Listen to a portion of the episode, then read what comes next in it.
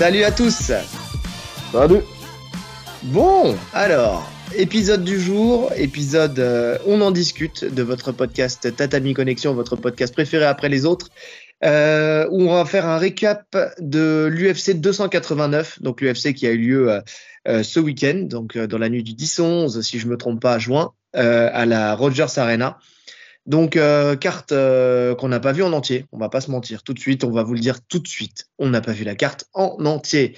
On a vu le combat, euh, enfin moi pour ma part, j'ai vu le combat de Nassourdine Imavov contre Chris Curtis. On a vu, bien sûr, bien sûr, bien sûr, le combat de Charles Oliveira contre Benet Lariush et le combat d'Amanda Nunes contre Irene Aldana. Et toi, je crois que tu as vu celui d'avant, d'avant Charles. Juste le finish. T'as vu juste le finish. Bah, j'ai vu le finish aussi après, euh, sur le, la boxe et le, la guillotine, c'est ça? Ouais, c'est ça. Donc euh, voilà, mais on n'en parlera pas. On parlera exclusivement de ces, euh, de ces trois combats. Donc, euh, donc voilà, on va commencer, on va commencer dès maintenant. On va essayer de pas perdre de temps, on va essayer de faire un podcast pas trop long. Ça vous fait beaucoup rire hein, de, de, nous imaginer faire un podcast pas trop long, mais on essaye quand même à chaque fois. Et on va commencer par le combat de Nassourdine Imavov versus Chris Curtis. Donc on en avait parlé de ce combat parce que il y a eu de quoi parler dans l'actu euh, de la semaine dernière, dans le sens où euh, où Sean Strickland et euh, Chris Curtis avaient fait un podcast où ils avaient gracieusement euh, insulté les Français et particulièrement euh, Nassourdine Imavov et, et Cyril Gann. Donc tentative de déstabilisation, tentative de rentrer dans la tête de Nassourdine en sachant que bah, par le passé, quand il y a du trash talk, ou quand il y a de l'émotionnel qui rentre dans le combat, on a l'habitude de voir un assourdine qui euh, qui essaye d'en finir et donc qui euh, qui ne fait pas justement ce qu'il doit faire, qui, sort un peu de son du calme qui doit être euh, le sien pour pouvoir faire son combat parce que si on l'a vu, hein, s'il rentre un peu dans la bagarre et dans la comment dire dans le dans le côté émotionnel, il perd son énergie au fur et à mesure des rounds. Donc là, s'il veut pas perdre son énergie, il faut qu'il reste focus dans sa tête. Bah force est de constater qu'il est resté pour le coup pour ce combat. Euh, voilà, c'était une grande question. On s'est posé la question. On en a posé, on a posé la question durant l'épisode d'actu euh, de la semaine dernière, et euh, il est resté focus. Donc dès le premier round, on a vu sa stratégie, elle était bien bien déterminée, hein, avec une bonne gestion de la distance, où il a où il a voulu garder justement cette distance, mais tout en comment, enfin tout en faisant des dégâts quand même que ça soit avec son side kick au niveau du genou, que ça soit avec son, son Maigiri au corps, euh, déjà, c'était avec ces deux armes-là, déjà pour commencer. Ouais, c'est ça. En fait, il n'était pas fuyant non plus. Tu vois, parce qu'il y a mm. des mecs qui gardent la distance en fuyant. Lui, il était, il était quand même assez actif. Hein. Non, c'était une distance, en fait, euh, même s'il avait un déficit d'allonge, on l'a dit, c'était une distance plus dans le. Il était au contact, mais avec sa main avant, comme ils étaient en garde inversée, puisqu'il était gaucher, euh, Curtis, euh, avec sa main avant, il venait checker. Donc le jab, il faisait l'inverse en fait. Normalement, c'est le gaucher qui check le jab de l'adversaire. Là, c'est Nassourdine qui l'a fait, qui, contrôlait parfaitement bien cette main avant euh, de justement de, de, Chris Curtis. Et il a fait en fait comme fait Cyril. On, sent qu'il y a l'empreinte, tu vois. Checker la main, mettre le side kick, donc en profiter pour être à la bonne distance, mais sans avoir à avancer et reculer, juste vraiment en étant là. Et euh, de, avec le, le, le c'était pour limite, moi je l'ai compris un peu pour stopper le bras arrière de Curtis. C'est-à-dire qu'à chaque fois que, que, Curtis, on sentait qu'il voulait sortir son bras arrière, il y avait un Maïgueri qui y passait, ce qui faisait que ça faisait reculer euh, le, le, corps et donc l'épaule de, de, Chris Curtis, et, euh, et ben, ça l'empêchait en fait de développer cette frappe. Donc c'est parfait parce qu'il arrivait à gérer en fait et la, l'arme, les armes euh, avant et les armes arrière de, de Curtis avec juste ces deux, ces deux éléments-là, enfin trois éléments-là. La main qui check, le, euh, le, le chasser euh, dans le genou et euh, le, le Maigiri au, niveau du, au niveau du corps. Ouais. Plus mêler à ça ses enchaînements à lui en boxe, toujours aussi précis, aussi rapide. Son jab, ouais. son. Il y a même des fois, il l'a, je dirais pas qu'il l'a sonné, mais tu sens qu'il lui fait mal, tu vois. Alors, il lui fait mal. Alors ça, ça vient dans un deuxième temps. Vraiment au début, euh, c'est première partie du round, du premier round, c'est vraiment ça. Deuxième round, je suis d'accord avec toi. Après, il commence à effectivement à lancer ses, à lancer sa, sa frappe hein, de, de poing, donc qui est chirurgical. Hein, on l'appelle le, le, sniper, c'est pas pour rien, c'est parce qu'il est précis dans ses frappes. Et effectivement, il a ce, ce gauche droite là qui lance avec vraiment la, la droite qui suit de très près la gauche. Tu sais, c'est vraiment, c'est tada. Tu vois, il vient, il rentre, et puis euh, tu sens que ça, ça fait mal. Effectivement, je suis d'accord. Il, il fait mal, il, elle est lourde, cette droite. Et, euh, et, et, ça oblige euh, Curtis à se, à se protéger, à être euh, vraiment à être compact dans sa garde. Et c'est grâce à ça que, euh, que derrière, il a pu imposer sa lutte. Parce que c'est dans, suite à l'enchaînement de points où Curtis s'est mis en boule, que Nassourdine est venu ceinturer. Et ensuite, il a pu, il a pu venir travailler sur, sur l'amener, la seule amenée, enfin le seul type d'amenée, parce que c'est pas la seule amenée, mais le seul type d'amenée qu'il a fait dans ce combat c'est-à-dire euh, ceinturage de côté ou ceinturage arrière, enfin plutôt de côté même, mais euh, et en essayant de, de, mettre la pression avec l'épaule pour euh, pour basculer en fait Chris Curtis vers l'avant. Surtout que sur le, premier ceinturage, il me semble que tu sais, il a une garde un peu Philly, Curtis. Mm. Ça veut dire qu'il a la main rentrée, sa main avant rentrée à l'intérieur, ce qui fait qu'il ne peut pas bloquer le passage dans le dos. Il peut même pas mettre le bras sous les selles. Donc il, est, il a juste à pousser son coude pour faire le tour et passer dans le dos.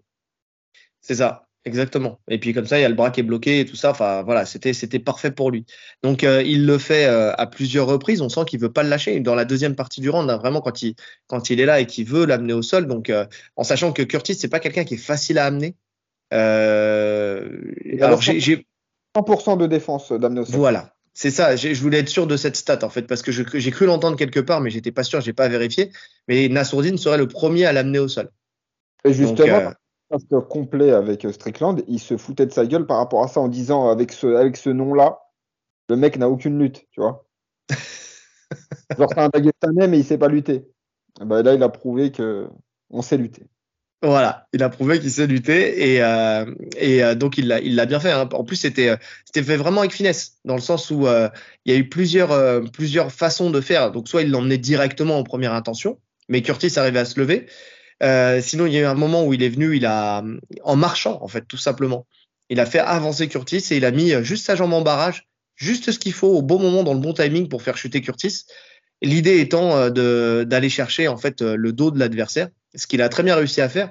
Et il l'a fait euh, euh, plutôt intelligemment, c'était propre techniquement, parce que je, je sais pas si tu as capté, mais il vient mettre le crochet et il vient non pas, comment dire, essayer. Enfin, au début, Curtis est à genoux il essaie de crocheter la cheville, d'accord, comme on fait. Alors en général, quand la personne est à genoux, enfin en turtle, ce qu'on appelle, c'est-à-dire à, quatre pattes, on vient euh, normalement prendre la seat belt, donc euh, un bras au-dessus de, euh, de l'épaule et un bras en dessous les, les selles. Donc c'est comme une ceinture de sécurité en fait. On vient joindre nos mains et derrière on peut crocheter la cheville avec le talon pour casser la structure. C'est-à-dire que ça fait reculer la jambe, ça, ça vient tordre un peu le genou en fait, tout simplement pour casser la structure et derrière il n'y a plus qu'à se glisser dans le dos c'est pas, il a pas réussi à le faire de cette manière-là, puisque Chris Curtis, il a senti le truc venir, et puis surtout, il a pas mis la seat belt au début. Il est resté aux hanches. Donc Curtis s'est relevé, il a rentré son crochet à l'intérieur, de l'extérieur vers l'intérieur, et il est venu contrôler le bras, en fait, opposé, celui qui est le plus loin de lui, pas celui qui est au plus, qui est au plus près de lui, mais celui qui est le plus loin de lui, avec un bras sous l'aisselle, et l'autre avant-bras est venu peser sur la nuque. Donc euh, il est pesé, il a pesé fort sur la nuque, ce qui l'a empêché de se relever correctement et ce qui lui a permis de, de venir mettre son deuxième crochet et d'attaquer euh, après directement dès qu'il avait le dos euh, l'étranglement. Bon, très bien géré par Curtis. Pour le coup, il s'est bien glissé, il a bien collé euh, Nassourdine à la cage, dos à la cage, et ce qui l'a empêché un peu d'évoluer, quoi. Ouais, il, a, il est très vite sorti du dos en plus. Hein. Oui. Malgré, malgré le triangle, il avait mis le triangle de corps, il est quand même très vite sorti du dos. Ouais, Ouais, il est très vite sorti. Il s'est, il a su se relever et euh, et donc euh, donc voilà quoi. On arrive à la fin, presque à la fin du euh, du premier round une fois que une fois qu'il s'est relevé. Ouais, oui, parce que je crois qu'il restait moins d'une minute quand il a attaqué l'étranglement. Ouais. Et c'est dans le deuxième round que euh, que qu'il a, enfin dans le deuxième round, il a continué en fait sa gestion de la distance. Euh, il a réussi grâce à ça aussi à la gestion de cette distance à, stopper euh, un, une tentative de takedown de Curtis. On sent que Curtis, voilà, il a accusé le premier round. En plus, il s'est fait maltraiter avec le jab, parce qu'on n'en a pas parlé, mais le jab, euh, parce que au début, il checkait la main, mais après, il y a aussi le jab de, de Nassourdine qui sortait, qui était, vraiment très fort. Il a compris qu'en boxe, ça allait être compliqué, qu'il était complètement dominé. Donc, il décide de changer de stratégie il se jette dans les jambes, sauf qu'il part de beaucoup trop loin, c'était beaucoup trop téléphoné. Et, euh, et donc Nassourdine, il a juste su reculer un petit peu, à écraser la tête de l'adversaire au passage, enfin la pousser dans le sol. Il est sorti tout de suite. Ça revient en contact, ça revient à la boxe. Il reprend en fait euh, vraiment ce qui fonctionne. Hein. De toute façon, il allait, euh, il allait continuer à dérouler hein, euh, contre Curtis. Sauf que problème, gaucher contre droitier, chose qui arrive très souvent. dans l'entrée en boxe de, de Nassourdine, choc de tête et ouverture de, alors au coin de l'arcade, hein, vraiment au coin de l'œil de, euh, de, euh, de, Curtis. Donc c'est douloureux hein, cet endroit-là, hein. c'est douloureux, mais euh, c'est pas non plus une blessure. Euh, comment dire? Pour eux, à leur niveau, ils peuvent continuer. C'est simple parce que le médecin lui a donné le choix. Ouais. L'arbitre ou le médecin, je sais plus la personne, mais on lui a donné le choix.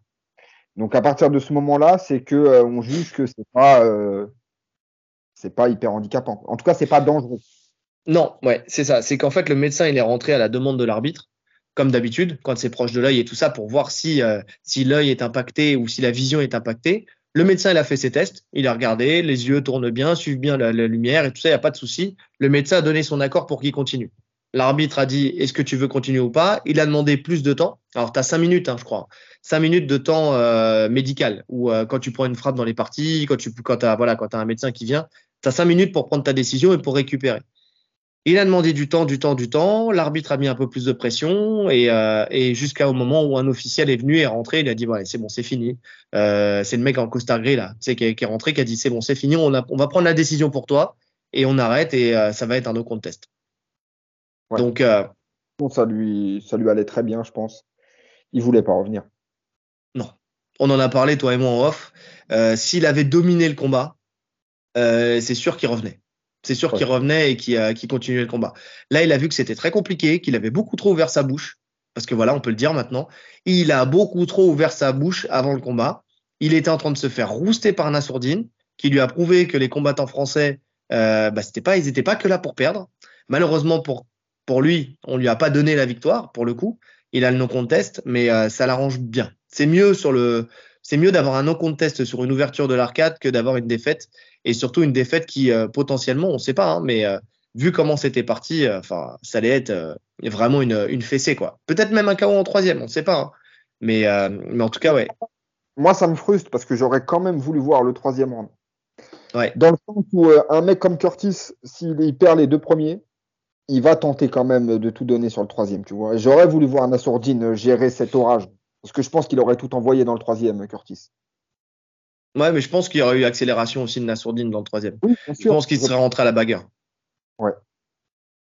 Alors, quand on parle en même temps, comme je t'ai dit, on ça capte pas bien le son, donc redis ce que tu as dit. Ouais, non, je te disais parce que pour le coup, là, il, est, il avait l'air frais, Nassourdine.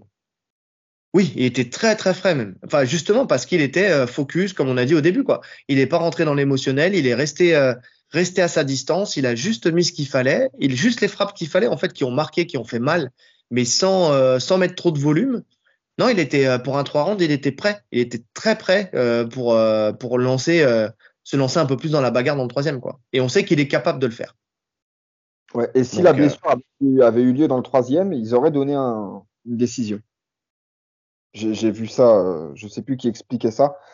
Mais si la blessure a lieu dans le troisième, il juge sur les deux premiers rounds. Ok, d'accord. Ok. Je savais pas ça. Tiens, c'est une bonne, c'est une bonne info. C'est une bonne info. Donc, nos contests. Euh, L'avenir de Nassourdine à l'UFC, moi, j'ai pas trop de problèmes là-dessus. Enfin, parce que effectivement, là, il était dominant donc sur le, premier, euh, enfin sur un round ennemi. Et surtout, en plus, il y a eu une sortie de Dana White il y a pas longtemps qui euh, qui était en faveur de Nassourdine. Tu vois, qui où il expliquait qu'il qu croyait vraiment en lui et euh, et donc euh, donc ouais, j'ai pas j'ai pas de problème là-dessus. Je pense que sincèrement, il est il est bien vu par l'organisation. Il fait des beaux combats. Bon, certes, il y a eu le, il s'est pris les pieds dans le tapis avec Strickland c'est des choses qui arrivent, hein, c'est comme ça, ça fait partie aussi de la vie d'un combattant. Pour une fois que l'UFC euh, ne, ne, tient pas trop rigueur sur ce genre de, euh, pour le coup, ouais, non, je pense que je pense que ça va renouveler avec euh, avec Nassourdine et qu'on va le revoir euh, qu'on va le revoir à l'UFC. Je pense surtout qu'on va le voir à l'UFC Paris, du coup. C'est possible. C'est possible. Ah ouais. C'est tout indiqué, puisqu'il est bon, il est pas blessé. C'est dans trois mois, donc ça lui laisse du temps. Il y a de grandes chances qu'on le voit à Paris. Ouais. ouais. vu que la carte elle n'est pas encore annoncée, c'est vrai que c'est vrai que c'est largement possible. C'est d'ailleurs, enfin, peut-être qu'ils ils attendaient aussi, tu sais, avant d'annoncer complètement la carte, c'est peut-être aussi qu'ils ils attendaient les, les différentes personnes comme ça qui avaient à combattre là, maintenant, là, tu sais, et qui, qui sont encore dans les temps pour faire un camp. Ouais. Donc, euh, à voir. Ça serait une bonne chose. Ça serait une bonne chose. La euh, contre quelqu'un en particulier? Comment? Tu le vois contre quelqu'un en particulier pour la suite? Là, il était 12e euh, et, et Curtis était 14e. Lui, il était 12e. Contre qui je le vois en particulier? Euh... Il faudrait voir le classement en fait. J'ai pas vu le classement. Juste devant lui, tu as Gastelum. Ouais. Gastelum, il monte. Gastelum, il... non, il descend. Il descend, oui, pardon, non, il monte pas, il descend, oui, tu as raison. Il descend, donc. Euh, donc euh... Hermanson. Qui est Hermanson. Ouais. Ça fera un si ça se fait à l'UFC Paris, ça, ça, fera un combat 100% euh, européen. Je pense que ça peut les aussi. Ça pourrait être une bonne chose. Ouais, c'est pas mal, effectivement. De l'entrée du top 10. Hermanson. Dolidze aussi, non? Dolidze, les 9e. Ouais, Dolidze aussi, ça pourrait être pas mal. L'un ou l'autre. Dolidze, j'aimerais bien, parce qu'il est complet. Déjà, j'aime bien ce combattant, donc, euh, donc le voir combattre, ça me, ça me plairait bien. Et, euh, et il est complet et il a battu Hermanson en plus. Donc, euh, si mes souvenirs sont bons, oui, oui, puisque c'était la soumission, ça aurait pu presque la presque soumission de l'année dernière, soumission, la presque, je précise. Donc, euh, donc oui, ouais, non, j'aimerais bien euh, j'aimerais bien. Je trouve que c'est un bon test. Bon, les deux, c'est un bon test. Hein. Les deux sont complets. Il y a du sol, il y a de la boxe, il y a tout. Mais Dolizé, je sais pas, je le, j'aimerais bien. J'aimerais bien le voir. Ouais. Écoute, à voir. De toute façon, on va le savoir bien vite. Continuons avec le, le, avec il y, a de la majuscule dans l'air, tu vois.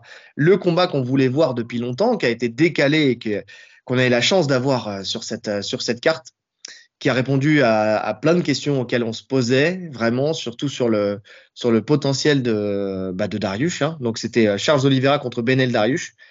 combat qui, qui suite à, cette, bah, justement, suite à ça, donnera le, prochain prétendant au title shot. Ouais, prétendant au title shot contre, contre Makhachev. Donc, euh, donc, sacré combat. Il y a eu un round, un seul round. On va en parler. Mais tu as l'impression qu'il y a plusieurs rounds qui se sont passés dans ce round-là, tellement il s'est passé de choses. En fait, on a eu le droit à tout dans ce round. On a le droit de la boxe, on a le droit du sol, on a, on a le droit à tout. Il manquait juste peut-être un peu de lutte. Mais sinon, c'était pas mal.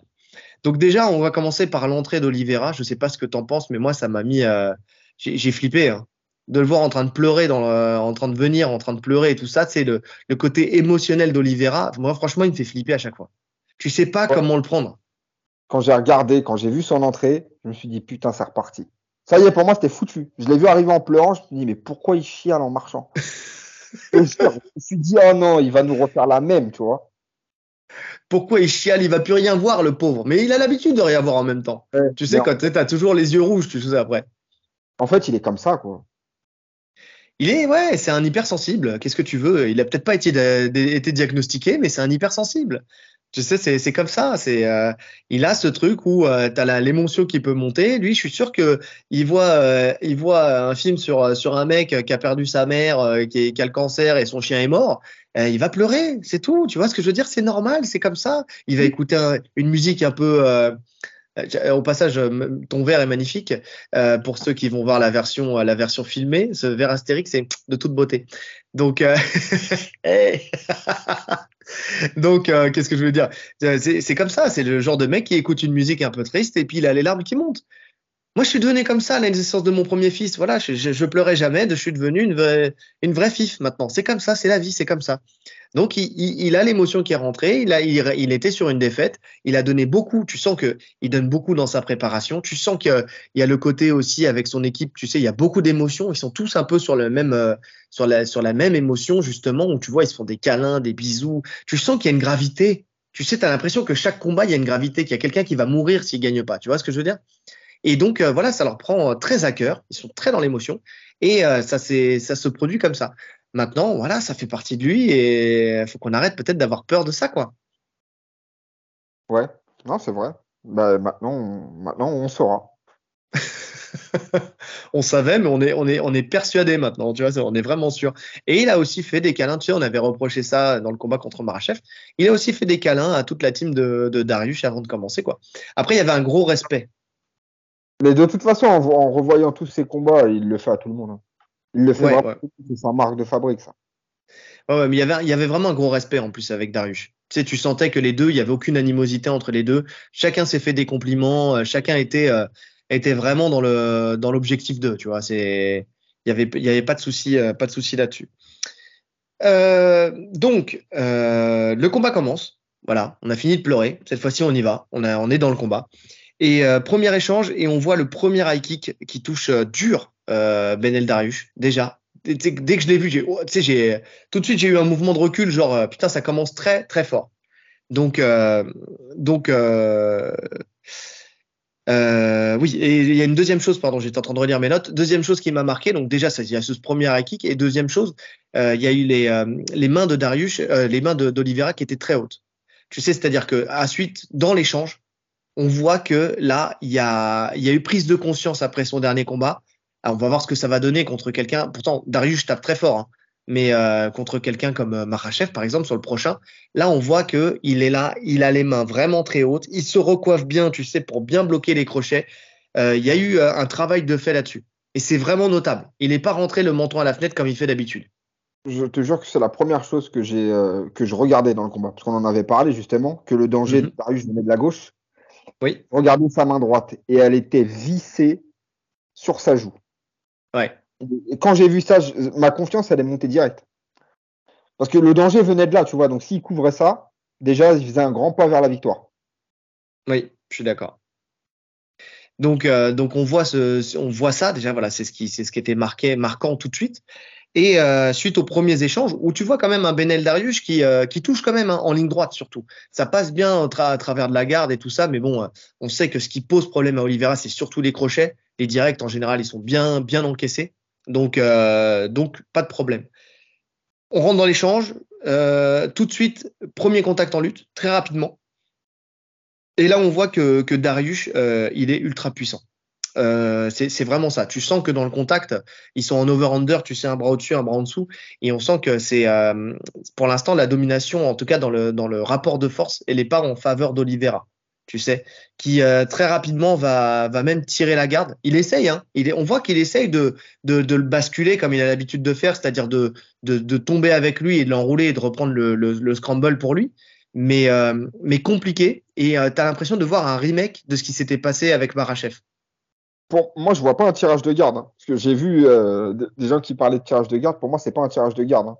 T'as Darius qui le, tu sais, qui essaye de le retourner, et t'as Oliveira qui essaye de suivre en mettant un barrage avant avec sa jambe.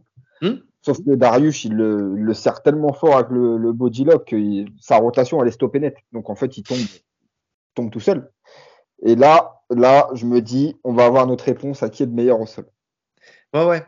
Mais en tout cas, voilà, quand, je disais tirage de garde, c'est, c'est-à-dire il prend Darius dans sa garde, mais, euh, mais ça m'a fait vraiment penser à Marachev c'est la première amenée aussi où, euh, où tu sens que dans le rapport de force, il est pas là et donc il, accepte, euh, il accepte dans sa garde. Il se dit bon bah voilà, tant pis, c'est pas grave, je tombe et je le prends, je le prends entre mes jambes. Et là effectivement, donc le sol. Il avait dit, de toute façon, Oliveira, il a dit je veux tester le sol de Darius. Donc c'était pour lui, c'était euh, voilà, c'était la suite logique des choses. Et on voit un, Darius qui est très en pression. il laisse peu de place à Oliveira. Vraiment, on sent qu'il lui met beaucoup, beaucoup de pression. Euh, et donc, il peut pas vraiment s'exprimer parce qu'Olivera, il a besoin d'espace, il a besoin de bouger ses hanches pour pouvoir créer du mouvement et, euh, essayer d'aller chercher les soumissions, ce genre de choses. Mais Darius, il lui met une, très grosse pression. Euh, donc, euh, voilà. Euh, il est agressif sur le grand endpoint, les deux de toute façon. Ouais, ouais, ouais, mais j'arrive pas à m'en lire. ah oui, non, c'est ça. Désolé les amis. Oh putain, j'ai pris mes notes à la va-vite. Toujours ce manque de temps. Ça c'était une semaine compliquée, mais c'est pas grave. On est là, on fait. Euh, oui, il désamorce tout tout de suite.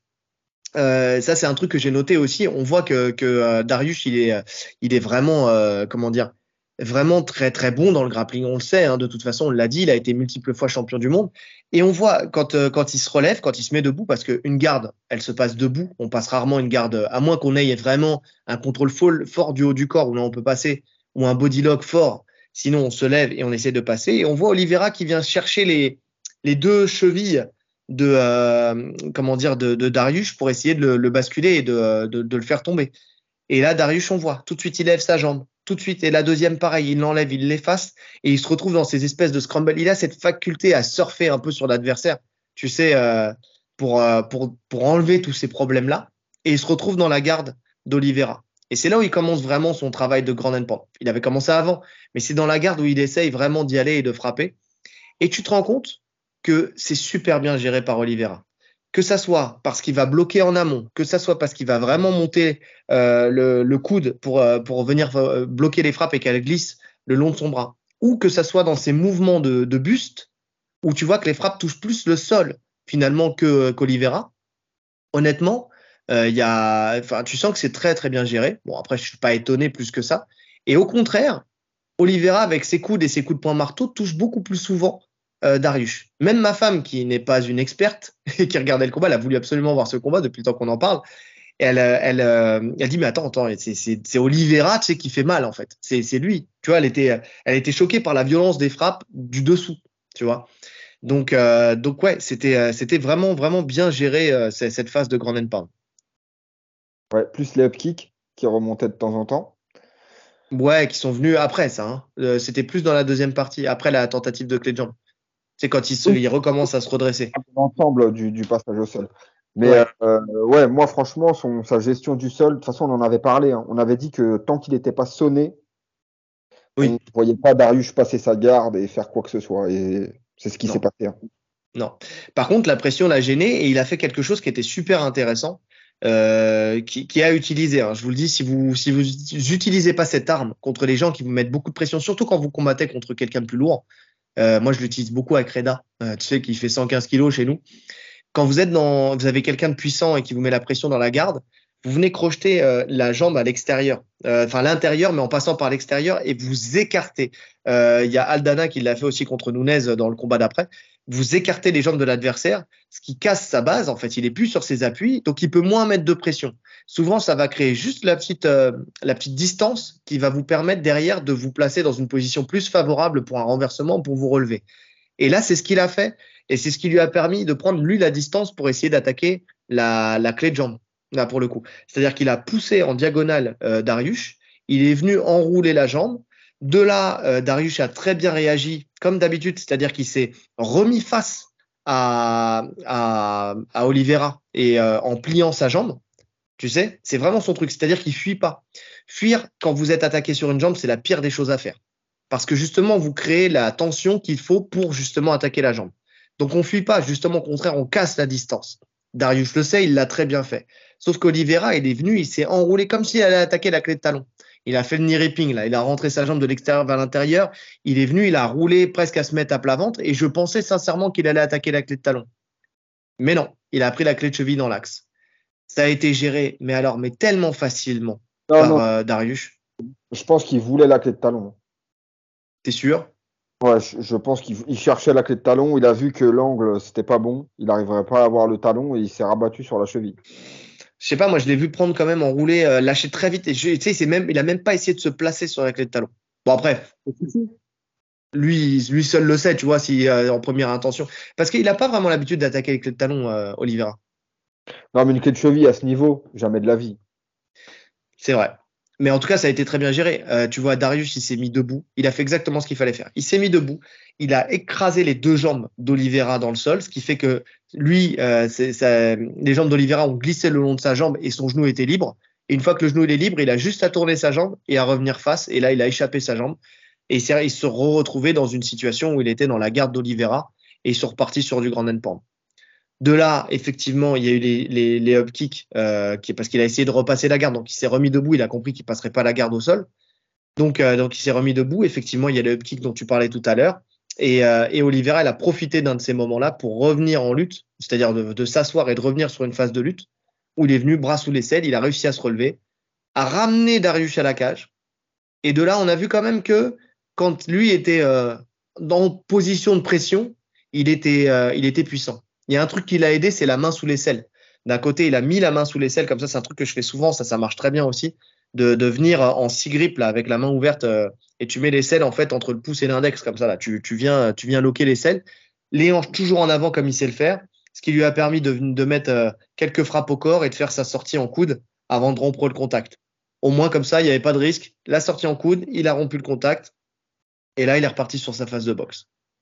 Ouais, mais cette phase de lutte, elle était intéressante parce que euh, Oliveira donc le, ramène à la cage et Darius a le contrôle avec sa tête. Donc il a son front au niveau de la joue d'Oliveira, ce qui le gêne.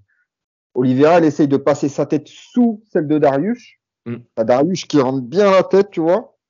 Mais quand il sent qu'Oliveira va y parvenir, il lâche tout pour prendre le clinch, euh, le clinch taille, parce que sinon c'était la merde si Oliveira avait sa tête en dessous. Il, est, plus grand, Oliveira, il me semble. Donc quand tu as un plus grand que toi, qui a la tête en dessous de toi et qui se redresse, il casse complètement ta posture. Donc il lâche tout, il prend le clinch intelligemment, et c'est là qu'Oliveira il fait la rupture de contact et, euh, ça repart sur de la boxe. Ouais.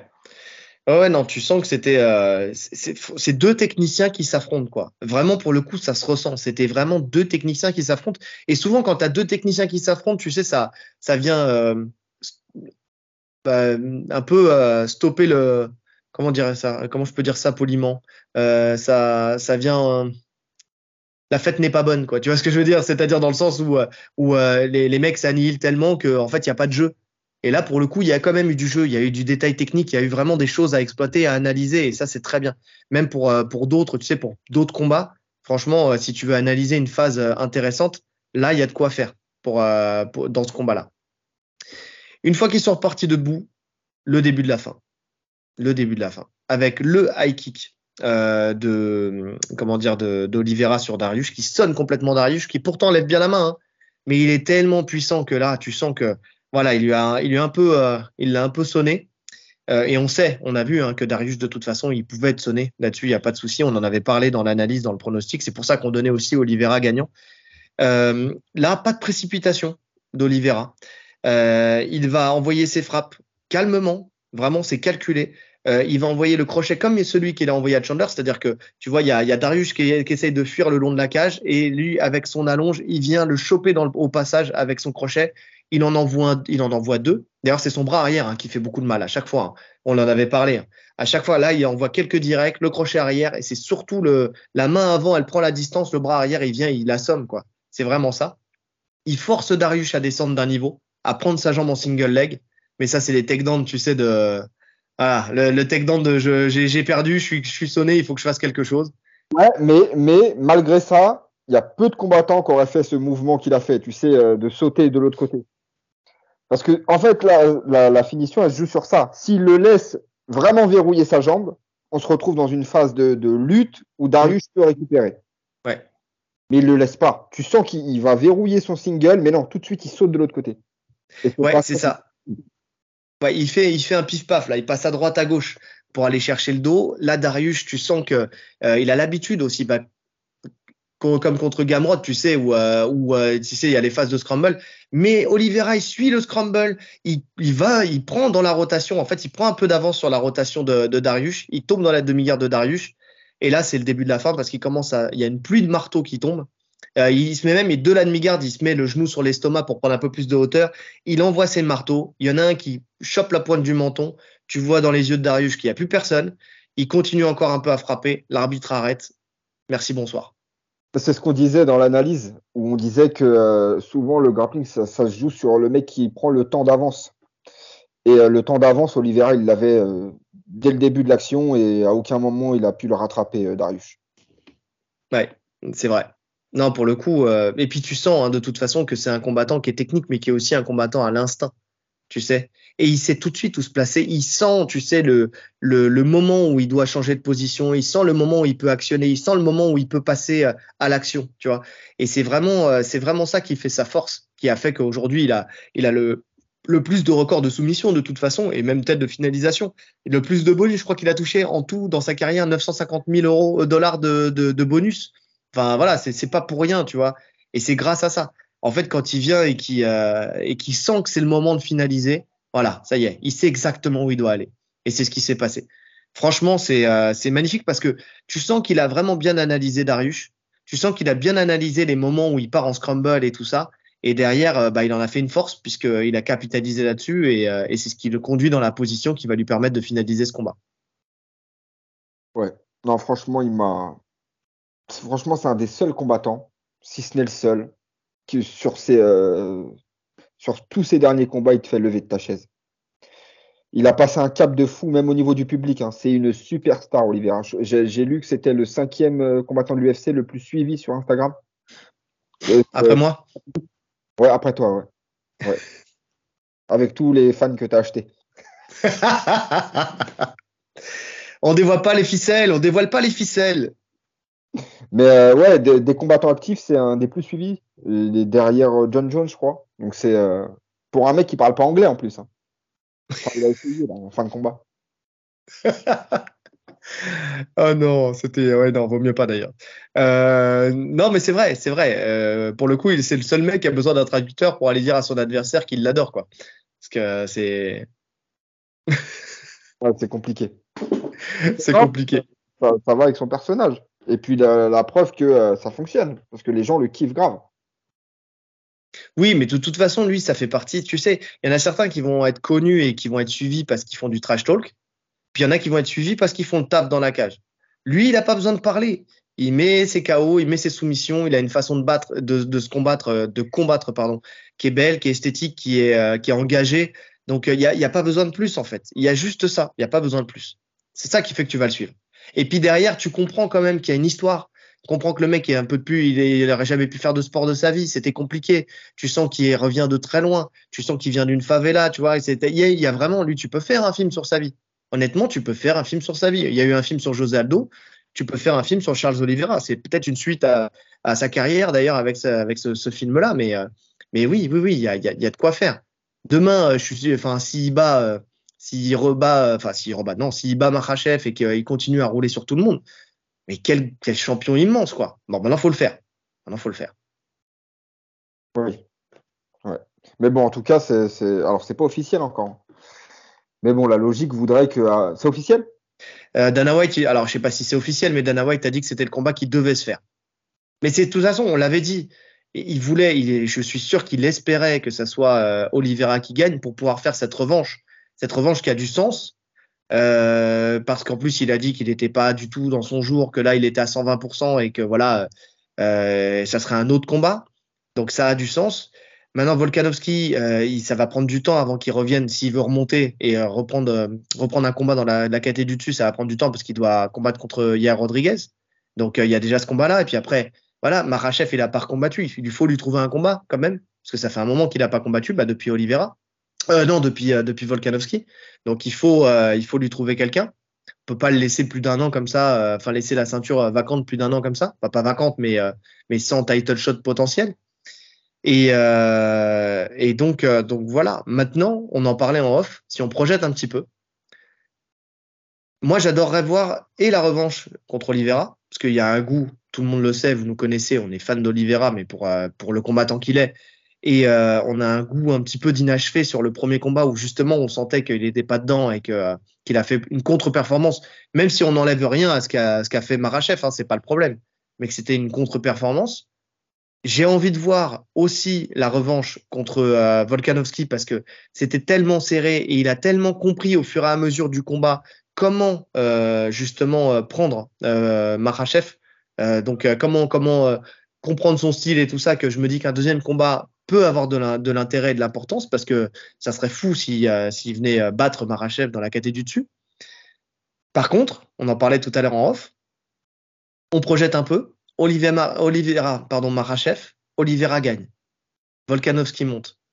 Moi, pour moi, c'est plus dur pour Volkanovski d'affronter un, un Oliveira que d'affronter un Marachev. On n'a pas parlé de ça tout à l'heure. C'est pas avec toi que j'ai parlé de ça? Non. J'ai parlé de ça avec qui? Avec qui Avec qui tu me trompes? J'ai, Ah non, mais ça doit être pendant l'open mat de dimanche matin. Euh, j'étais, on a parlé de ce combat, ça doit être ça. Bah, je, oui, je t'ai trompé, mais je te remplacerai pas. Ok. Tu me pardonnes? Ouais, je te pardonne. Ok. Euh, Volkanovski contre euh, Oliveira, c'est plus compliqué que contre Makachev? Je m'explique après. Euh, je sais pas. La première vue, je... les deux sont compliqués. Les deux sont compliqués. Après, euh... ah, je... Ah, franchement, je sais pas. J'en sais rien. Le truc, c'est que Oliveira, il nous a prouvé qu'il peut battre n'importe qui. Mm. Sur un combat, il peut battre n'importe qui. Faut même plus douter de ça. Il a un punch de fou. Rien que ça, ça fait euh, toute la différence. Il peut soumettre n'importe qui aussi.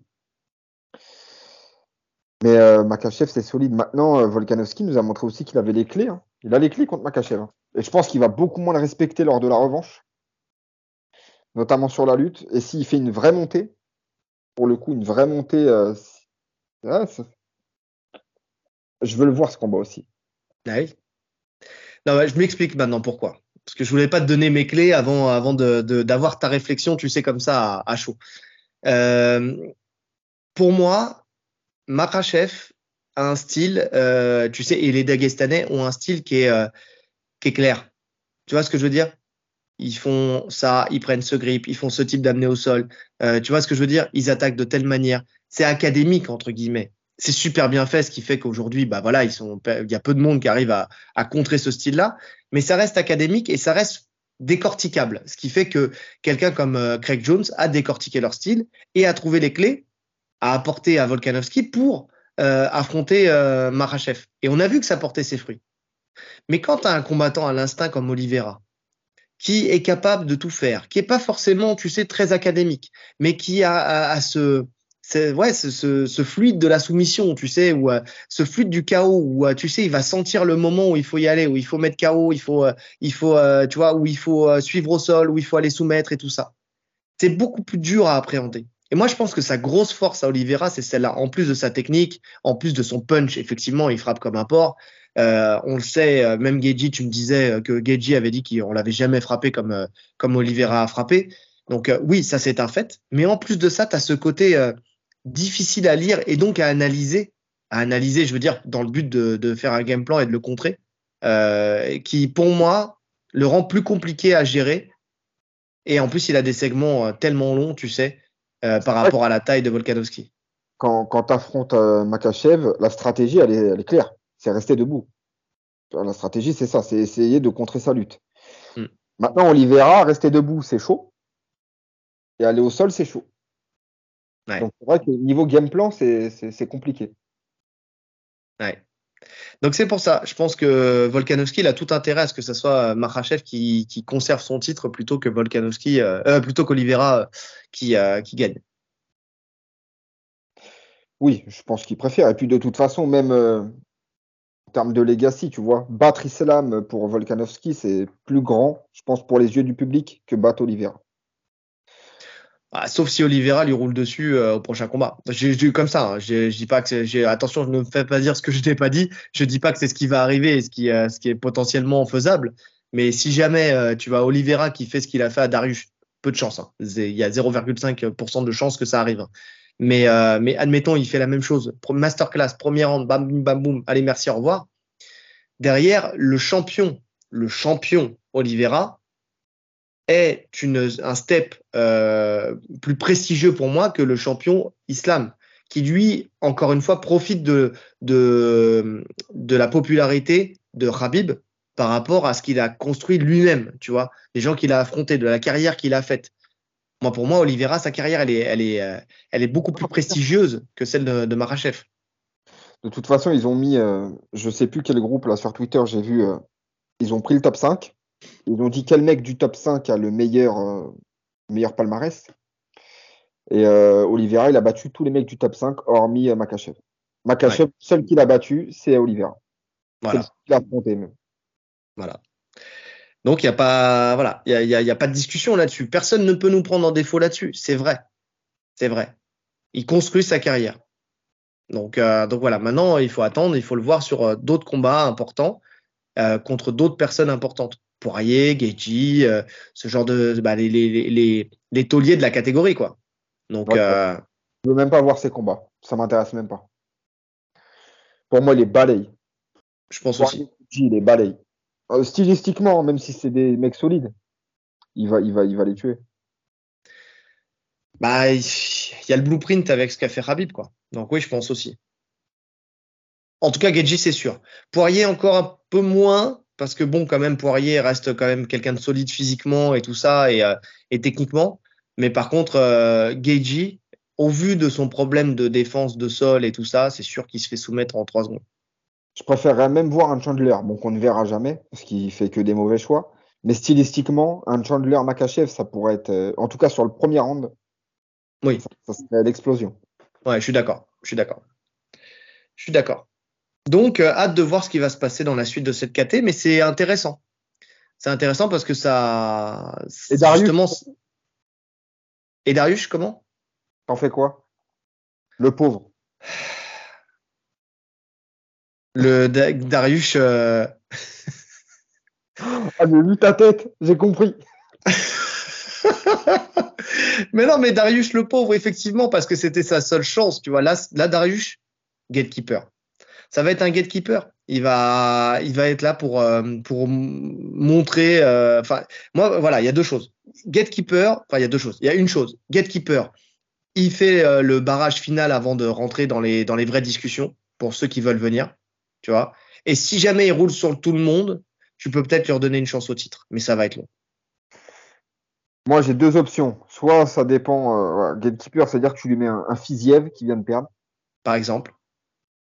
Ou soit tu veux le, quand même le, le mettre contre des, des, des, noms intéressants et il prend le perdant de Poirier euh, Ça, ça pourrait être pour lui euh, une, euh, ça lui permet une reconnaissance. Ouais, ça lui permet de rester euh, pas très loin du titre, tu vois. Ouais. Ouais, ouais, ouais c'est vrai. C'est vrai. Mais bon, au vu de comment l'UFC le considère, entre guillemets, et encore là, franchement, honnêtement, j'ai regardé un peu vite fait hein, les, euh, les et tout ça. Le mec, il va dans un parc euh, avec des, des raccoons, donc euh, c'est des ratons laveurs. Il vient et ma fille veut que je lui achète un raccoon, eh ben je lui achète un raccoon. Mais vas-y, il y a un moment, vends-toi. J'ai écouté le podcast de Chris Genacht, Fight Minds.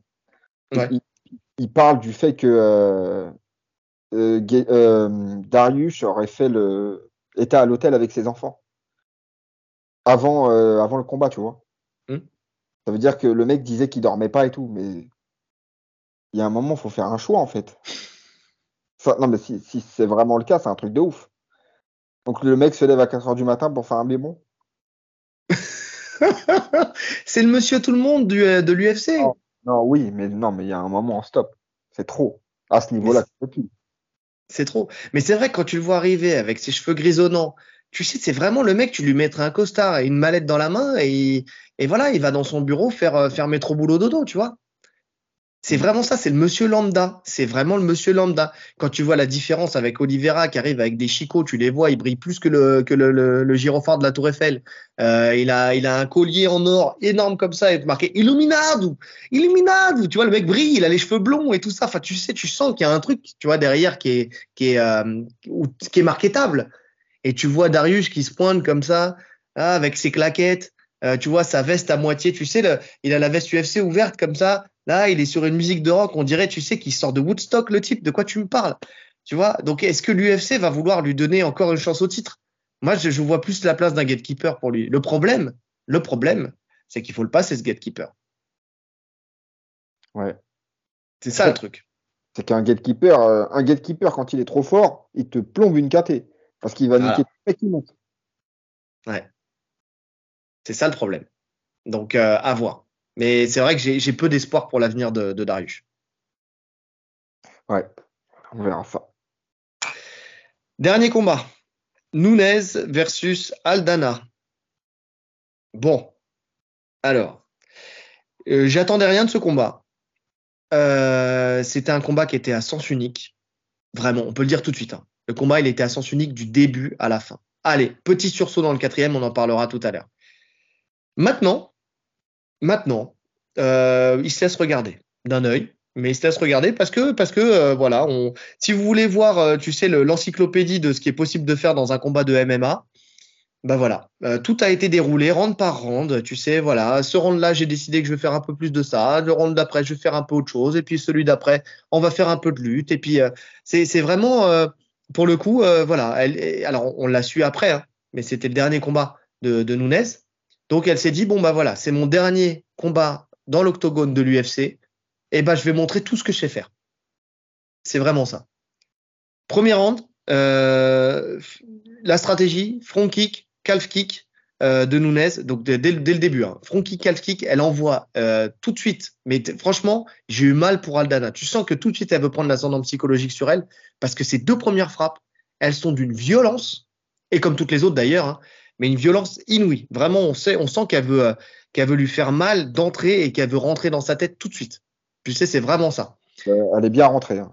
Elle est bien rentrée dans sa tête. Parce que, faut, faut le dire, Aldana, elle a absolument rien, rien tenté en fait. Non elle était spectatrice du combat. Et déjà, alors déjà, je la voyais pas euh, favorite. Ça allait être compliqué dans tous les cas. Mais si en plus tu viens devant Nunes pour euh, rester euh, figé comme un sac de frappe, c'est compliqué. Bah ouais, j'ai ma petite théorie là-dessus. Hein. On, va, en parler, mais dans, le, le, côté psychologique. Donc tu sens que le premier round, c'est un round d'observation. Donc Nunez, elle envoie tout tout ce qu'elle peut. Elle envoie des front kicks, elle envoie des low kicks, elle envoie des coups de pied, euh, des coups de pied retournés, des coups de poing retournés. Elle envoie son gauche droite. Euh, ça c'est pour juste pour la boxe. Mais elle les envoie en coups isolés. Tu sais, voilà, elle tente. Ah, cette frappe là, ça passe. C'est un round d'observation et Nunes, elle envoie tout ce qu'elle a. C'est ça? Non, mais quand je dis d'observation, c'est-à-dire de voir la réaction. Tu sais, c'est ça aussi dans le round d'observation. C'est que tu prends tes marques, t'envoies cette frappe. C'est pour ça que je te dis, c'est pas des enchaînements, tu vois. Elle envoie un coup de pied retourné, ah bah ça passe. Oh bon, je, je, garde ça en tête pour tout à l'heure. J'envoie un front kick, oh bah ça passe. Bon, je le garde pour tout à l'heure. Euh, J'envoie un gauche-droite, bon, ça, ça rentre bien. Bon, bah je garde ça pour tout à l'heure. Tu vois ce que je veux dire? Et vraiment, elle tente. Tu sais, voilà. C'est comme si, euh, un peu comme euh, quand tu écoutes, tu sais, tu cherches ta sonnerie sur le téléphone. Tu sais, tu les écoutes toutes, une à une, et puis après, tu la sélectionnes derrière. Bah, tu vois, c'est pareil. Je, je parle pour les gens euh, à l'ancienne, tu sais, à l'époque. on faisait ça. On n'avait pas grand-chose sur les téléphones, donc ce qu'on avait, tu vois, on l'exploitait bien. Et ben, c'était ça. Je cherchais ta sonnerie pendant des heures. Donc, donc c'est la même chose. En lutte, elle tente, elle tente deux single legs. Donc voilà, elle attrape la jambe, pareil. Euh, c'est rien de rien de bien méchant. Elle fait chuter, mais elle laisse relever. Enfin, vraiment, tu vois, voilà, elle prend toutes ses marques, que ça soit en lutte, que ça soit en boxe. Elle, elle se dit, est-ce que ça passe ou est-ce que ça passe pas? Bon, force est de constater que ça passe. Tout passe. Vraiment, pour le coup, tu comprends tout de suite que qu'il y aura pas de, il y aura pas de d'opposition, quoi. Mais c'est ça, en fait, que tout passe et il n'y a pas de réplique. C'est ça. Sauf, sauf à un moment, parce que quand tu vois euh, Aldana, en fait, tu sens qu'elle frappe, mais elle n'est pas à distance. Quand elle est à distance, c'est mou, ses frappes, elles sont molles, honnêtement. Et euh, il n'y a que euh, un moment dans le round, et c'est là où tu comprends qu'elle ne fera rien du combat. C'est son crochet, effectivement, du bras arrière, dans l'échange. Le seul échange long qui est fait par Nunes, d'ailleurs, où il y a du défaut, il y a de la fioriture, parce que le, le, coup qu'elle met avant d'être contré, c'est un coup qui vient au bras, presque à l'épaule, tu sais. Et là, elle prend un crochet qui l'a fait vraiment euh, vaciller. Enfin, vaciller. Je pense pas qu'elle était sonnée, hein. mais en tout cas, ça la déséquilibre. Et euh, derrière, tu sens que Aldana, elle exploite pas ça. Non. Alors que c'était sa carte. Hein. Ouais. Donc c'est vraiment, tu sens dans l'attitude que, je sais pas, j'ai l'impression, vraiment. C'est alors tu me diras ce que tu en penses, mais que Aldana, elle a compris que Nunez a frappé tellement fort qu'elle s'est dit putain, si je lui fais mal, elle va frapper plus fort encore. Tu vois ce que je veux dire? Non, je crois pas. Écoute, moi j'avais cette impression-là. Vraiment, je ressentais ce truc-là. Parce que déjà, elle avait, elle avait les mains très hautes. Tu, remarques, à chaque fois qu'elle frappe, elle envoyait des petites frappes vite fait euh, qui n'étaient pas à distance. Et là, elle remontait les mains très haut. Tout de suite, vraiment, vraiment, vraiment. Elle, elle, elle, elle, se mettait dans sa carapace. Elle l'ouvrait. Tu sais, c'est vraiment. tu sais, elle ouvre la porte, elle jette un caillou et puis elle referme la porte tout de suite. Tu vois ce que je veux dire? C'était vraiment ça elle avait peur du contre. Elle avait peur du contre. Ah bien sûr, bien sûr qu'elle avait peur du contre. Mais tout le monde a peur du contre contre Nunes. Je pense qu'elle frappe comme une mule euh, dans, la catégorie féminine. Là, c'est chaud, euh, Nunes. Hein. Mais euh, de là à dire que non, je pense pas que c'était ça. Je pense que je pense qu'elle a été tétanisée par l'enjeu en plus, parce qu'à la base c'était Peña qui devait affronter Nunes. Hein. À la base, ouais. Donc elle, a eu l'occasion d'avoir un combat pour le titre, mais elle n'était pas du tout prête pour prendre un combat pour le titre. Non, en termes d'expérience et tout ça, je suis d'accord avec toi. Mais je sais pas, moi je pense quand même que je pense qu'elle voulait pas en prendre. Enfin, tu vois, ça lui a fait mal. Toutes les frappes lui ont fait mal. Il y a d'autres, il y a un autre moment où qui m'a fait penser à ça. Hein. on en parlera tout à l'heure dans, un round d'après. Mais il y a un autre moment qui m'a fait penser à ça où euh, vraiment elle a pas dû, elle, avait peur d'exploiter tout ce qui se présente à elle parce que là encore c'est sur une phase en boxe. Tu peux te faire contrer. Tu rentres dans le dans l'échange, tu peux prendre un contre et tomber et tu te dis ah putain j'ai pris un chaos c'est sale. Mais l'autre moment c'est euh, c'était encore plus flagrant. Donc, fin du premier round, voilà, elle a testé un peu tout. Il y a eu ce crochet. Bon, rien de, rien de spécial, mais tu sens que, que, euh, que Nunez, commence à dérouler. Tranquille. Mais tranquillement. C'est vraiment, pour au début, elle prend vraiment ses marques. Deuxième round, j'ai marqué, si on devait lui donner un titre, ça serait la, la destruction programmée d'une jambe. Vraiment, là, pour le coup, c'est ce que j'ai ressenti. C'est que là, elle s'est dit, bon, maintenant, ça y est, j'ai un peu testé tout, je vais lui sabrer sa jambe.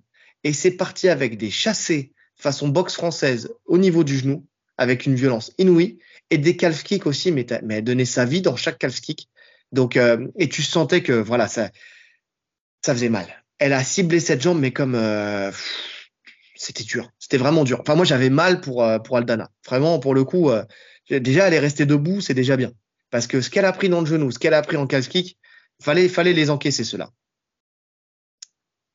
Euh, encore une fois, elle se permet de, d'envoyer deux takedowns. Donc euh, un single leg où elle jette, mais Aldana avec une violence au sol, tu sais, elle lui attrape la jambe. Ah tu sais vraiment, tu sentais qu'il n'y avait pas de respect quoi. Pour le coup, elle n'a pas respecté son adversaire. Et le deuxième, c'est un double leg euh, suite à une esquive. Alors beau high kick d'Aldana qui envoie son high kick. Nunes passe en dessous. Elle vient de la ceinture, elle l'emmène au sol. Mais pareil, elle ne cherche pas à continuer au sol. Elle la laisse se relever. Vraiment, pour le coup, c'est euh, c'est ça, c'est l'ascendant psychologique. Elle se dit quoi que tu vas me donner, j'aurai toujours une réponse et à chaque fois, voilà, que ça soit en boxe, que ça soit en lutte, j'aurai toujours quelque chose à te donner. Et en plus, regarde, je suis tellement confiante que je te laisse te relever. Ouais, c'est ça. Et en plus, ouais, en fait, elle était dans la gestion, euh, Nunes. Comme tu as dit, elle a étalé euh, son, tout ce qu'elle savait faire, mais j'ai jamais senti qu'elle voulait la finir. Non, non, non. Elle voulait pas. Alors, elle voulait pas la finir, mais en même temps, elle envoyait quand même de sacrés parpaings. C'était juste qu'elle accélérait pas. Parce que chaque frappe, c'était des parpaings quand même. Hein. Ouais, mais euh, ouais, il n'y avait pas d'accélération. Elle était sur un rythme constant, de destruction. Ouais. Alors après, il y a deux, choses. Hein. Soit elle n'était pas en capacité de la finir, tu sais. Enfin, euh, c'est Aldana, voilà, elle était résistante et donc euh, voilà soit vraiment elle a, elle a voulu savourer chaque seconde de ce, de ce dernier combat. C'est possible, hein. Parce que toi, tu m'as dit, ouais, la, la Nunez, euh, quand on en parlait en off, en off, tu me disais, la Nunez de l'époque, elle l'aurait fini tous les jours. Et ça se trouve, peut-être, j'y pense maintenant, peut-être qu'elle voulait savourer chaque seconde du combat. C'est possible parce qu'elle prenait du plaisir quand même. Tu voyais, bon, je compte en parler plus tard, mais à chaque round, elle avait le, elle, c'est fou parce que tu, tu, sais, tu caches le haut du visage, tu caches le bas du visage, tu avais deux émotions complètement différentes. C'est-à-dire qu'elle avait le sourire aux lèvres, le protège-dents bien, bien apparent, tu sais, quand elle entamait, même quand elle entamait chaque round, mais par contre, elle avait un regard de psychopathe. Il fait flipper avec ses yeux noirs là. Il fait flipper. Je te jure, tu lui caches le sourire, tu flippes. Tu lui caches les yeux, t'es content. Tu vois ce que je veux dire? La meuf, il y avait un problème. Il y avait deux Nunes dans la cage. Il y avait, je suis contente d'être là et je vais te niquer. un peu ça. Donc, euh, donc ouais, il y, avait de ça. Round 3, Nunez, elle change de stratégie. Elle va chercher la lutte euh, avec euh, des double legs, avec crochetage, suivi de. Enfin, elle fait le premier où elle, essaie de crocheter. Aldana, elle résiste. Elle continue. Elle va en enchaînement chercher un autre double leg. Et là, elle l'emmène. Elle tombe dans la demi-garde euh, d'Aldana et elle la frappe. Voilà. Elle fait un beau contrôle euh, du haut du corps et puis voilà, elle commence à, à prendre son ascendant, à frapper tranquillement. On sait qu'on sent qu'elle est bien dans cette demi-garde. Euh, elle y reste un bon moment. Euh, dès que Aldana se, se, relève, Nunes, elle retourne en fait euh, directement. En fait, elle l'attend, elle la laisse se relever et directement elle la reprend pour la ramener au sol. On sent que voilà, c'est, elle décide de, de quand, quand se passe l'action pour le coup. C'est vraiment pas, euh, elle n'est pas à la suite.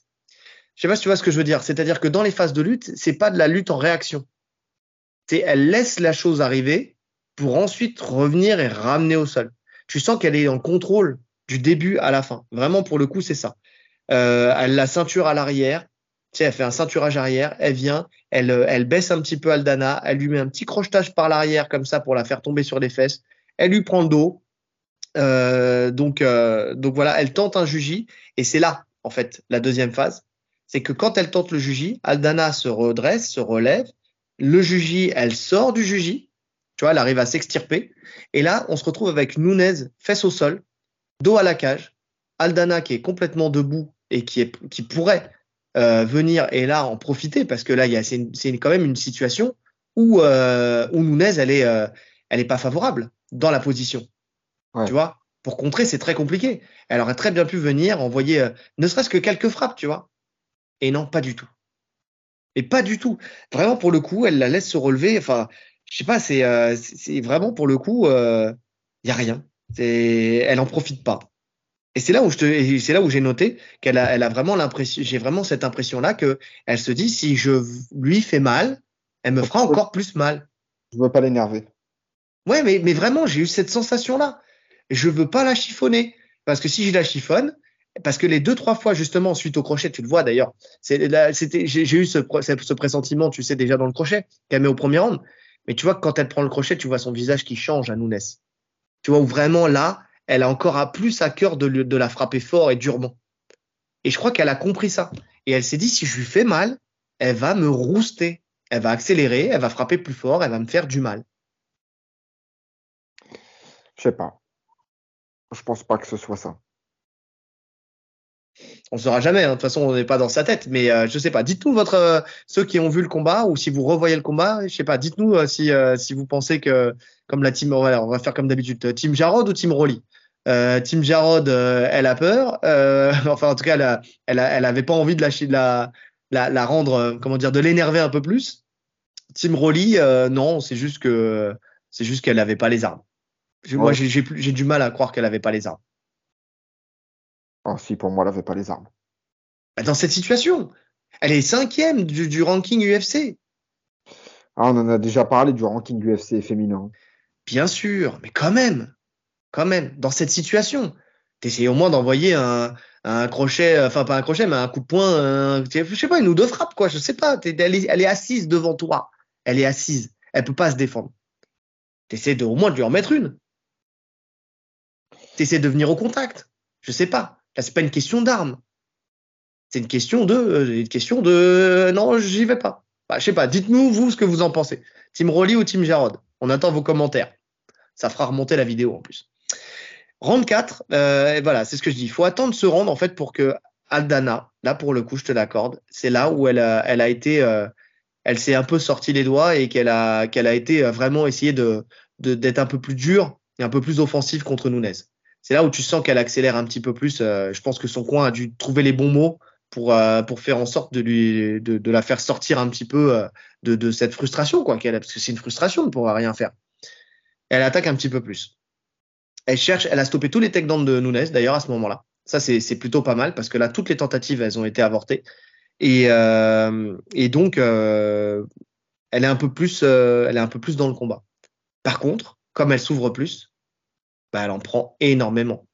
C'est là où son visage, alors elle était déjà marquée, hein, mais il y a eu un tournant dans ce rendre-là, dans ce là Là, elle prend des coups durs, elle prend de tout, elle commence à prendre des coups de coude, elle prend des coups de genoux, euh, elle continue à prendre les gauches-droites, elle continue à prendre tout, le panès de, de, Nunes. En fait, il est, euh, euh, il est vraiment ressorti dans ce combat-là, mais en contre en plus avec une, Aldana qui se protégeait moins. Ouais, mais tu vois, pour le coup, elle l'encaisse. Hein. Je, je pense pas que c'est de la peur. Je pense qu'elle voulait pas je pense qu'elle voulait pas prendre de risques en fait. Elle l'a joué trop sécure. Mais encore une fois, c'est surtout le manque d'expérience. Euh. voilà. Peut-être, peut-être. Je sais pas. Honnêtement, trop sécure. Euh, enfin là, c'est plus sécure. C'est qu'elle. Franchement, alors, bah, de toute façon, il y a un chiffre qui le prouve. Hein. À l'entame du round 5, donc on voit la stat 131 frappes significatives pour euh, Nunes, 35 frappes pour Aldana c'est plus sécure là. C'est plus du sécure. T'as presque 100 frappes de plus sur 4 rounds pour Nunes. Non, elle en sachant qu'il est. Hein? Elle n'a pas combattu. Hmm? Elle n'a pas combattu. En sachant qu'il y aurait pu en avoir plus s'il n'y avait pas eu toutes les, les, phases au sol, tu sais, où, euh, où là, tu, tu, frappes un peu moins, tu vois ce que je veux dire? Donc, euh, donc ouais, non, c'est euh, un chiffre qui en dit long. C'est un combat à sens unique, pour le coup. Combat à sens unique. Cinquième round, elle assure sa victoire. Elle vient, elle, euh, elle envoie euh, takedown, euh, donc en deux temps, donc avec un crochetage. Elle est dans la garde, elle passe la garde, elle prend la montée elle continue à frapper, beau contrôle. On voit une, Aldana qui, la recompose sur la demi-garde une ou deux fois. À chaque fois, Nunez, elle arrive en pression à, et puis techniquement à, à, reprendre la monte à chaque fois. Elle finalise le combat comme ça. Voilà, contrôle. Cinquième round, vraiment, voilà, sécurité. J'ai fait ce que j'avais à faire. J'amène au sol, je frappe, je montre que j'ai travaillé mon sol et on va savoir aussi pourquoi derrière parce que j'avais vu moi euh, pour la, la, personne qu'elle a présentée on va en parler après mais Maggie Gendalti euh, dans, dans la prépa mais euh, mais voilà elle, elle lui rend hommage aussi euh, comme ça avec euh, avec tout ce travail là de passage de garde avec euh, ce, ce, travail de contrôle au sol elle lui rend hommage un petit peu dans ce, dans ce cinquième round aussi fin du combat décision unanime de, de Nunez bon voilà sans surprise hein, sans surprise Ouais. Par contre, j'avais, moi, j'avais pas, euh, j'avais pas pensé à la retraite en fait. Ah, personne. Alors oui et non. Oui et non parce que. En fait, avec le recul, euh, avec le recul, c'est logique. Tu vois, puisqu'on en avait parlé en plus. Enfin, elle avait pas forcément mentionné la retraite, mais euh, elle avait exprimé des doutes, tu vois, après sa défaite contre Peña et tout. Le fait qu'elle ait un enfant, qu'elle voulait plus s'impliquer euh, dans son rôle de mère et tout. Donc non, finalement, c'est logique. Et ça arrive peut-être au bon moment, je pense. Bah, c'est ça. C'est-à-dire que, euh, je pense déjà que c'était inespéré que le combat contre Pena euh, ne se fasse pas le troisième, parce que c'est quand même, ça reste quand même une combattante compliquée pour elle, euh, même si elle a montré que qu'elle avait réussi à la battre facilement, enfin facilement.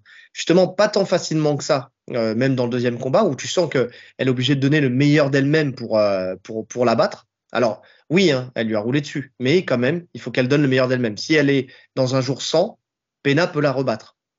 Donc, euh, pour un dernier combat, c'était mieux que ça soit une Aldana face à elle. Donc, euh, donc voilà. Mais, euh, mais oui, justement, entre la remise en question, comme tu dis, qui, qui, s'est faite après la, la, la, défaite, où elle se demande si elle a encore le cœur à y aller. Là, elle a eu le cœur dans cette prépa. Pourquoi? Parce que c'était son dernier combat. Donc, c'est quelle, quelle belle motivation, tu vois, de se dire, je vais briller sur mon dernier combat mais est-ce qu'elle a encore la capacité de le faire sur le, sur le long terme, de, d'enchaîner les camps? Elle est détentrice des deux ceintures. Donc ça veut dire qu'il faut qu'elle défende aussi les deux ceintures, qu'elle libère là euh, avec cette retraite. D'ailleurs, au passage, euh, elle, elle, égale le nombre de défenses d'Anderson Silva et elle est la seule combattante, je crois, à avoir pris sa retraite avec une, euh, les deux ceintures actives. Pas double champion, mais avec les deux ceintures actives. Non, mais c'est surtout que c'est la seule combattante de l'UFC à avoir défendu sa ceinture, euh, enfin à avoir conservé les deux ceintures, à avoir défendu la ceinture dans les deux catégories. Le seul même combattant de l'UFC, je crois. Oui, c'est ce que, ouais, c'est ce que j'ai dit. Le seul combattant de l'UFC. Oui, j'avais compris combattante. Ouais. Ah non, tout le monde. Ouais. Donc euh, quel, quel, enfin, quel respect. Enfin, franchement, honnêtement, elle est venue, elle a déposé ses deux ceintures dans la cage, elle a déposé ses gants au milieu. Euh, et de toute façon, elle a plus rien à prouver elle a fait de l'argent, euh, elle a sa famille, elle a son enfant. Pour le coup, euh, effectivement, qu'est-ce qu'elle peut avoir ou elle a plus de choses à perdre qu'à en gagner, à, poursuivre cette carrière. Pour le coup, là, elle est bien. Elle est bien. Euh, peut-être qu'elle fera d'autres combats comme d'autres, tu sais, en boxe ou quelque chose comme ça, parce que parce que voilà, elle a un bon niveau en boxe, donc pourquoi pas, tu vois. Mais mais qu'est-ce qu'elle a de plus à prouver à l'UFC juste à dire merci à tout le monde, merci à Dana White parce que c'était une des combattantes qui était les plus respectées euh, par le, staff UFC. Donc, euh, pour le coup, euh, ouais non, c'est vaut mieux qu'elle parte au, meilleur de sa gloire. Honnêtement, c'est il y a, y a, rien de mieux, il y a rien de mieux que ça quoi. C'est ouais. vraiment c'est vraiment top. Et là, on peut dire, je sais pas ce que tu en penses, mais déjà on pensait, mais c'est la goutte du MMA. Oh clairement, il y a même pas y a même pas photo. Quand tu reprends sa carrière, elle a éteint Ronda Rousset, qui était à l'époque euh, justement euh, le, la, la, meilleure combattante, entre guillemets. Elle a éteint Cyborg, même si j'aurais bien voulu voir une revanche contre Cyborg. Mais Cyborg qui, elle aussi, potentiellement pouvait être la goutte. Parce que, euh, parce que voilà, Cyborg avec la carrière qu'elle a fait, euh, en fait, tu mets pas une, moi, tu mets pas une Nunez dans le, dans l'équation, c'est Cyborg la goutte. Pour le coup. Ouais. Donc elle l'a éteint. Elle a roulé sur tout ce qui se présentait devant elle, dans deux catégories. Pardon. Elle a battu deux fois Shevchenko. Elle a battu toutes les, toutes les championnes de l'UFC. Elle a battu euh, Oli Holm, elle a battu, euh, comme tu as dit, Shevchenko, elle a battu euh, Ishatet, je crois. Non, c'est pas la même KT. Si, je crois je, sais pas, je, pense que je sais plus. J'ai pas la. Elle a battu tout le monde. Elle a battu tout le monde. Donc, sauf dommage pour nous, on la verra pas face à Firo. Ouais. Donc ça c'est. Ah mais non, c'est pas, pas la même KT, c'est Shevchenko. Je dis n'importe quoi. Oh là là là là là là. Mais non, mais si, mais j'ai projeté. Fioro bat Shevchenko. Elle monte de KT et elle bat... Mais voilà. Non mais euh, oui, voilà, c'est ça. C'était juste ça. Non non, oui, je dis je dis n'importe quoi. Euh, non, oui, effectivement. Euh, mais bon, en tout cas, voilà, il y a, y a, rien à dire. C'est c'est la goutte du MMA, c'est sûr. Il y a pas y a pas photo. Il y a pas photo. Il y a même pas de débat. Donc donc voilà, autant rester là-dessus. Elle a présenté donc tous ses remerciements à tout le monde et elle a introduit euh, Maggie Grindati, comme je disais. Alors tout le monde s'est posé la question de qui était cette, cette femme. tu sais qu'elle a mis en avant comme ça, cette fois champion du monde de jiu-jitsu brésilien. Maggie Grindati, c'est l'ex de Cyborg, Cyborg Abreu. Euh, avec qui elle a été pendant longtemps. Ils ont même failli se marier. Bon, finalement, ça s'est pas fait. On n'est pas dans les petits papiers de leur vie. Je ne sais pas pourquoi. Me posez pas la question en commentaire. Je ne sais pas. Mais en tout cas, euh, bonne préparatrice physique. Elle s'est occupée de l'équipe justement de, Fight Sport, qui est le club de, Cyborg, pendant, bah, tout le temps où elle était là-bas.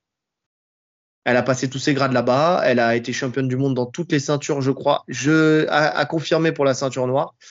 Euh, elle combat aujourd'hui au WNO. Là, visiblement, elle se rapproche du monde de, du, du MMA. Enfin, voilà, c'est quelqu'un qui est, qui est bosseur. Enfin, si vous la suivez sur les réseaux sociaux, elle bosse énormément, elle est compétente, euh, que ça soit, comme je disais, en préparation physique ou que ça soit euh, dans, dans le grappling ou le jiu-jitsu brésilien. C'est pas forcément la meilleure combattante au monde, mais, euh, mais voilà, euh, elle, elle fait partie euh, des, des, filles sur, sur lesquelles on peut compter dans la discipline. Donc, euh, donc voilà, l'a présentée. C'est bien d'avoir, je trouve que c'est bien d'avoir une comment dire, une championne comme ça qui prend le temps justement de donner un peu de lumière à quelqu'un d'autre, surtout quelqu'un qui vient d'arriver dans son équipe, parce qu'elle l'a pris que pour ce, pour ce camp-là. Donc, euh, donc je, je, trouve ça sympa, sympa de sa part, parce que c'est, la mettre en avant pour peut-être pour d'autres, euh, d'autres combattants par la suite, quoi. Non, non, ouais, c'était une belle passe décisive. Ouais, ouais, ouais. Donc euh, bravo Lounès. Euh, franchement, pour le coup, pour le coup, respect, grand respect, grande madame. Donc, donc voilà. Ouais, on a fait le tour. Titre vacant. Deux titres vacants, ouais. Ouais. Ouais ah oui, c'est vrai en plus. Bah oui. Titre vacant. Ah bon, je vais pas te demander qui va. bon, ne, ne rentrons pas dans ce sujet. Oh là là, hey, dans mes yeux, t'as dû voir le truc, me pose pas la question. S'il ouais. te plaît, me pose pas la question. Non, si, euh, Pena, qui, euh, qui, a toutes ses chances d'avoir le titre euh, dans cette KT parce que pour le coup, elle a montré que que bah que c'était la comment dire la plus indiquée euh, pour l'avoir en termes de résultats et celle qui a été le plus proche de l'avoir, enfin qui l'a eu d'ailleurs, qui a été championne. Donc euh, donc voilà. Et après dans la KT du dessous, euh, je sais pas. Je crois qu'en plus la KT elle est pas elle est pas bien chargée. C'est qui en dessous? Au-dessus. Ah, je sais pas. Au-dessus. Au-dessus? En dessous? Au milieu? À côté? Euh... En dehors de l'UFC. Je suis en train de meubler. Il est en train de chercher. Je suis en train de chercher. Donc attends. Est-ce qu'il va trouver? Non, je trouve pas. Voilà pourquoi on fait des podcasts d'une heure et demie. Non, ouais, non, mais bon, on verra. De toute façon, on verra ce que l'UFC propose. Euh, par contre, euh, voilà, pour revenir à une des actus qu'on avait sorties, tu sais, où Jack Paul euh, voulait faire un PFL UFC avec avec euh, Harrison face à Nunes. Bon, bah au moins, on sait que ça, ça n'arrivera jamais. Donc déjà, si jamais il y a un jour, ça sera pas face à Nunes, et c'est bien dommage parce que bah, parce que c'était presque une victoire assurée avec elle, entre guillemets, entre guillemets. Donc donc voilà, à voir. Je pense qu'on a fait le tour. Euh... J'espère que les prochains UFC numérotés seront. Alors, honnêtement, bon, j'ai pas vu tous les combats, mais euh, mais ceux-là, bon, c'était c'était quand même des bons combats. Hein, on va pas se mentir. Et même, euh, apparemment, c'était une belle carte. Hein, ça a été. Hein. Ouais, beaucoup de décisions quand même, d'après ce que j'ai compris. Enfin, de ce que j'ai vu, c'est pas ce que j'ai compris. J'ai regardé les les résultats. Il y a eu beaucoup de décisions. Donc, euh, mais j'ai pas vu les combats. Je peux pas dire. Moi, j'ai juste vu une tribune qui s'est effondrée euh, sur le passage d'un combattant. Ah ouais? Ouais, sur le passage du, euh, bah, du Canadien, justement, je crois, le combat avant Oliveira. Donc il va pour rentrer, et puis tu sais, sur le côté, euh, tu as les gradins avec les combattants qui se. Enfin, avec les, euh, les, spectateurs qui se penchent pour venir checker le mec. Et puis les barrières sont effondrées. Il a juste eu le réflexe de se décaler légèrement. Mais euh, on a frôlé la catastrophe sur l'entrée d'un combattant, quoi. Parce que là, s'il se prend le, le truc, il est, il est, blessé, c'est sûr, tu vois. Ah ouais, bah non, j'ai pas, j'ai pas vu ça. T'as vu ça où? Sur Twitter. D'accord, belle mine d'informations. Non, j'ai pas vu, je, je regarderai. Je regarderai. Euh, il y a eu aussi le frère de Firas Zabi qui a combattu, d'après ce que j'ai compris. Qui, ah. euh... J'ai vu Zahabi, je j'ai pas fait le lien. Maintenant que tu me le dis, ok. Il a gagné. Il a gagné. Alors j'ai écouté parce que j'ai écouté Café Crème Sport euh, juste avant là, euh, qui, euh, qui en a parlé. C'est là où j'ai eu l'info, j'ai eu la, la, certitude que c'était son frère. J'ai vu le nom aussi, je me suis posé la question. Ils ont la même tête en plus. Donc c'est son frère et effectivement, soi-disant qu'il gagne ici. Je crois qu'il gagne par KO très rapidement, mais sur un truc où, euh, où vraiment il rate son crochet, l'autre il réagit pas bien et puis euh, il, voilà, il enchaîne et il met KO son adversaire. Ça prend deux secondes. Et, euh, et, voilà. Mais euh, donc premier combat, mais rien à analyser parce que ça, ça c'est parti trop vite. Donc, euh, donc voilà. Mais j'ai vu ça sur Café Crème Sport euh, tout à l'heure. Podcast à écouter d'ailleurs, hein, si, si vous connaissez pas encore, bon podcast et qui parle pas que de MMA d'ailleurs, il parle de plusieurs sports. Et, et pour le coup, pour le coup, ils sont cool, ils sont drôles, ils sont détendus aussi. Enfin voilà, c'est un podcast si vous voulez passer un bon moment à écouter des soit des des analyses euh, pronostiques ou euh, des débriefs. Euh, Café Crème Sport. En plus, le nom, je kiffe. Franchement, je kiffe. Café Crème Sport. donc, donc n'hésitez pas sur Spotify déjà. Et puis, et puis voilà quoi. Bon, je pense qu'on a fait le tour de cette UFC 289. Qu'est-ce que tu en penses? Ouais, je suis d'accord. Prochain épisode, épisode d'actu qui va sortir donc vendredi à 18h. Euh, pas mal de choses à dire. changement d'adversaire pour Greg MMA, par exemple. Ça peut être, euh, ça peut être déjà une première info. On va en parler et euh, il y aura d'autres, euh, sujets. On va, on va travailler tout ça. On a jusqu'à, jusqu'à jeudi pour nous pour le, pour le préparer. Donc on va travailler tous ces, tous ces petits points d'actu. En tout cas, n'hésitez pas à commenter, à nous dire ce que vous avez pensé de cette UFC, à nous dire ce que vous avez pensé de, des combats qu'on a, qu'on a débriefés là aujourd'hui. Euh, commentez, likez, partagez, euh, mettez les 5 étoiles sur Apple Podcast, Google Podcast. Donnez-nous de la force. On a passé les 660 abonnés. Ça monte petit à petit, un abonné par un abonné. Donc euh, n'hésitez pas. Ouais. Hein, comment Et redis, euh, parle pas en même temps que moi. Vas-y. 662. Eh, 662 Je, Juste, s'il vous plaît, le 666, passez à 667 vite fait. Ayez pitié de nous, cliquez sur l'abonnement. On va éviter, parce que ça y est, ça, ça va nous porter la poisse cette histoire. D'accord? Ça, c'est ma hantise à chaque fois que je passe sur le 666. Donc, euh... si vous n'avez pas la ref, euh, les gars, faut, faut voir des films d'exorcisme. Donc, euh, donc voilà. Et, et puis, on se dit à, à très bientôt. Donc, il nous reste plus qu'à vous souhaiter une bonne journée. Ou une bonne soirée. En fonction de l'heure à laquelle vous nous écoutez. Allez, salut. Salut